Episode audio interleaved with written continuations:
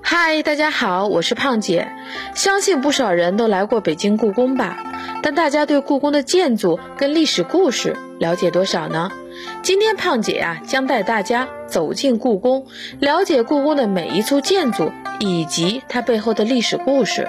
今天啊，咱们一起来听听，为什么说交泰殿的用途与皇后息息相关呢？专门存放玉玺的交泰殿，存了多少枚玉玺呢？交泰殿一直以来给人极为神秘感。其实，在明代，交泰殿是皇帝洞房、繁衍后代之所，也就是帝后过夫妻生活的地方。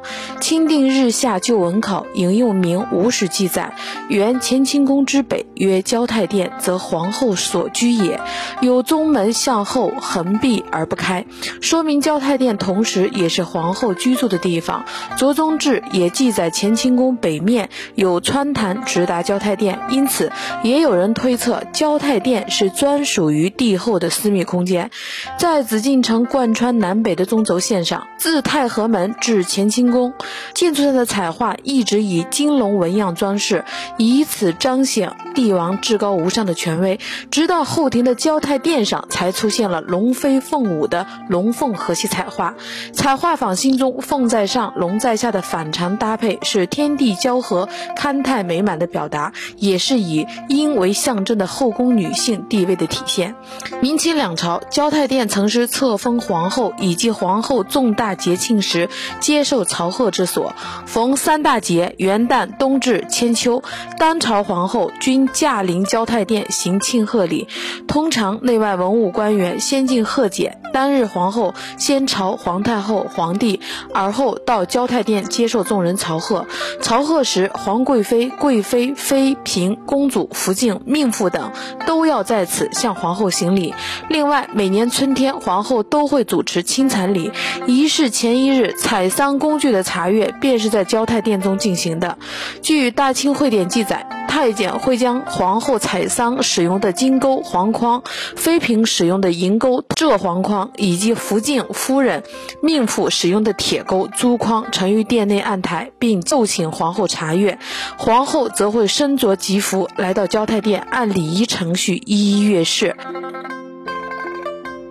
清初御用宝玺有二十九种。康熙十一年，乾隆皇帝根据《周易》大衍天数二十有五的记载，希望清王朝也能传至二十五世，因此钦定御宝为二十五种。后人称这二十五印章为清二十五宝。二十五宝是皇帝行使权力的印章，其排列顺序为：大清受命之宝，皇帝奉天之宝；大清祀天子之宝，皇帝之宝；皇帝之宝，天子。之宝，皇帝尊亲之宝，皇帝亲亲之宝，皇帝行宝，皇帝信宝，天子行宝，天子信宝，敬天勤民之宝，至告之宝，敕命之宝，垂训之宝，命德之宝，亲闻之息，表彰经史之宝，巡猎天下之宝，讨罪安民之宝，治愈六师之宝，赤政旺邦之宝，市政望民之宝。管运之宝，除一枚皇帝之宝为满文外，其余均为满汉合璧。乾隆十三年（一七四八年），皇帝将代表皇权的二十五宝存放在交泰殿。这些玉玺由内阁掌握，由宫殿间的监正管理，用时需请示皇帝，经许可后方可使用。存放在这里的每方宝玺各有不同的用途。皇帝之宝用于颁发诏书、录取进士时公布皇榜；治法之宝和命德之。宝用于谕旨臣僚和奖励官吏，治御六师之宝用于军是。宝玺置于宝盒内，上面覆盖着皇陵。现在宝盒仍按原来的位置陈设在交泰殿。嗨，今天的故宫知识就先分享到这里了。喜欢的朋友们可关注胖姐，下回咱们继续分享交泰殿的大字明钟是何来历呢？交泰殿里的铜壶滴漏是哪位皇帝放置的呢？